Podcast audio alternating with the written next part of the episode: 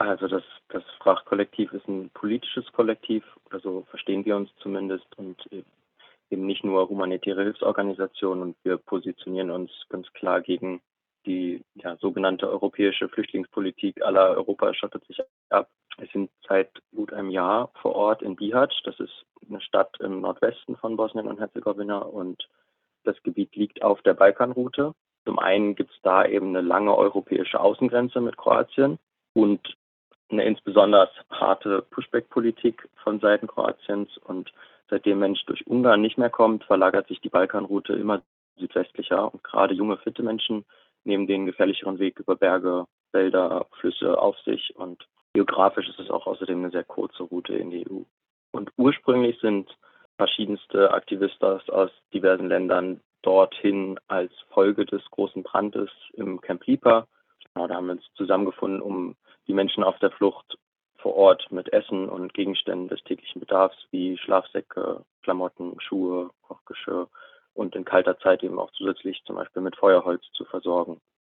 Die Grenzüberquerung gestaltet sich alles andere als einfach und offensichtlichere Hindernisse wie der Wald und winterliches Wetter sind hier noch die geringeren Probleme.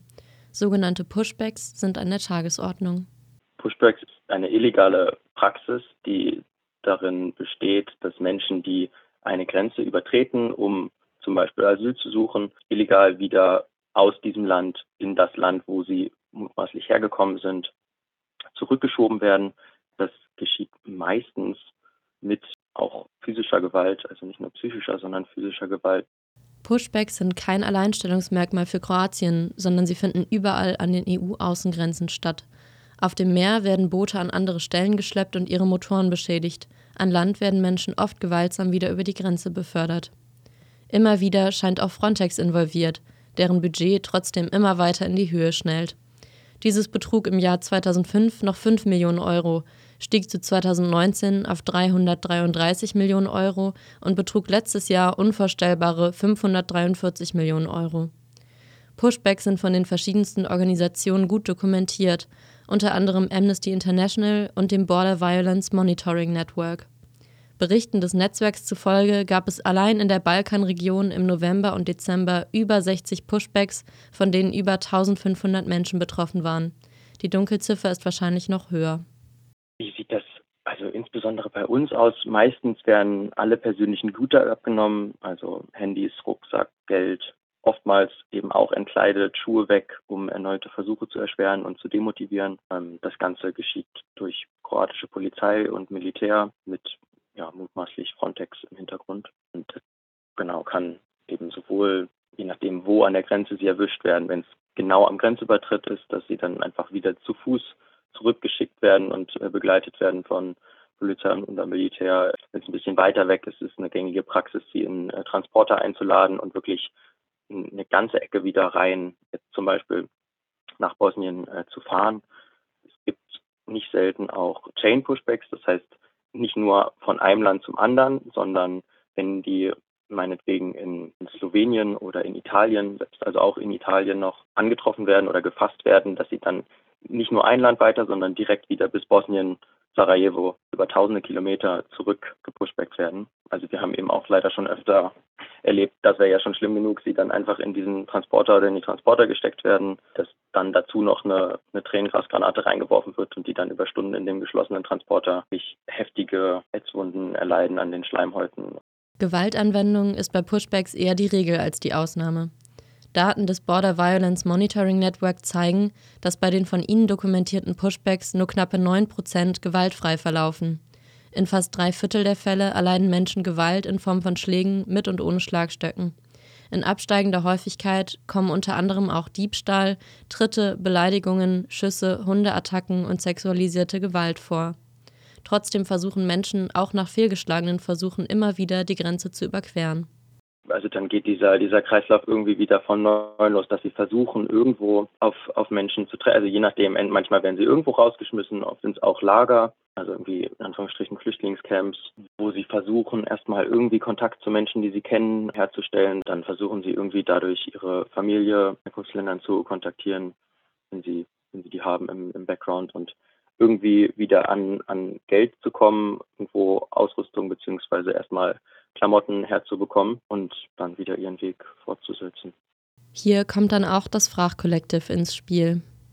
Der Kontakt findet meistens auch übers, hauptsächlich übers Internet statt, dass Menschen äh, uns anschreiben, dass sie wissen, okay, bei uns gibt es je nach Kapazitäten, was eben gerade da ist an Spenden, Kleidung und oder Essen, also Foodbags, wo so Basislebensmittel, Mehl, Zwiebeln, Kartoffeln, Dosensachen, die sich, die sich gut halten, die nicht leicht verderblich sind, drin ist. Und genau, dann arrangieren wir da, sehen wir da eine Art Übergabe, genau, wo die Menschen zu einem, zu einem vereinbarten äh, rotierenden Treffpunkt hinkommen. Also ja, es gibt da auch äh, Organisationen, NGOs vor Ort, auch einige mit, mit, mit Locals, also mit bosnischen Menschen, die, die unterstützen. Und wir versuchen wirklich in allererster Linie immer Integration und Verzahnung äh, zu betreiben. Also das ist von unserer Seite erwünscht und angestrebt und möglichst eben auch kritisch sich mit diesen Gedanken oder diesen ganzen Gedanken über White Saviorism und Spenden, Spendentransporte, Spendenaufrufe auch auseinanderzusetzen und möglichst nachhaltig auch ranzugehen. Das heißt, die Wäsche vor Ort zu waschen, äh, Müll zu vermeiden. Wir haben, haben auch lokale Kooperationen mit, mit Müllsammelprojekten. Ja, da also wirklich eng auch zusammenzuarbeiten und in Kontakte zu kommen und sich zu vernetzen mit politisch engagierten Menschen vor Ort. Diese humanitäre Krise an der Grenze trifft auf die lokalen Gegebenheiten im Rest des Landes.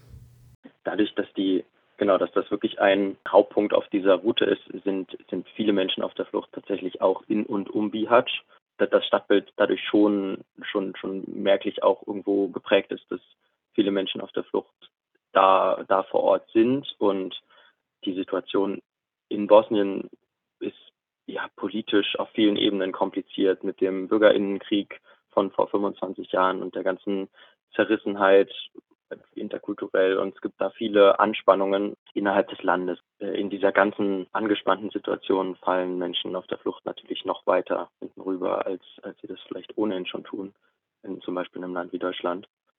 Und genau, wie erleben die Locals die Situation? Also ich glaube vielleicht eine Mischung aus Frustration, Wunsch zu helfen, teilweise einem Wegschauen, genug eigene Probleme zu haben, in Anführungsstrichen, Überhaupt auf das Kollektiv aufmerksam geworden bin ich wegen eines Spendenaufrufs, den ihr vielleicht auch schon durch diverse Telegram-Gruppen habt schwirren sehen.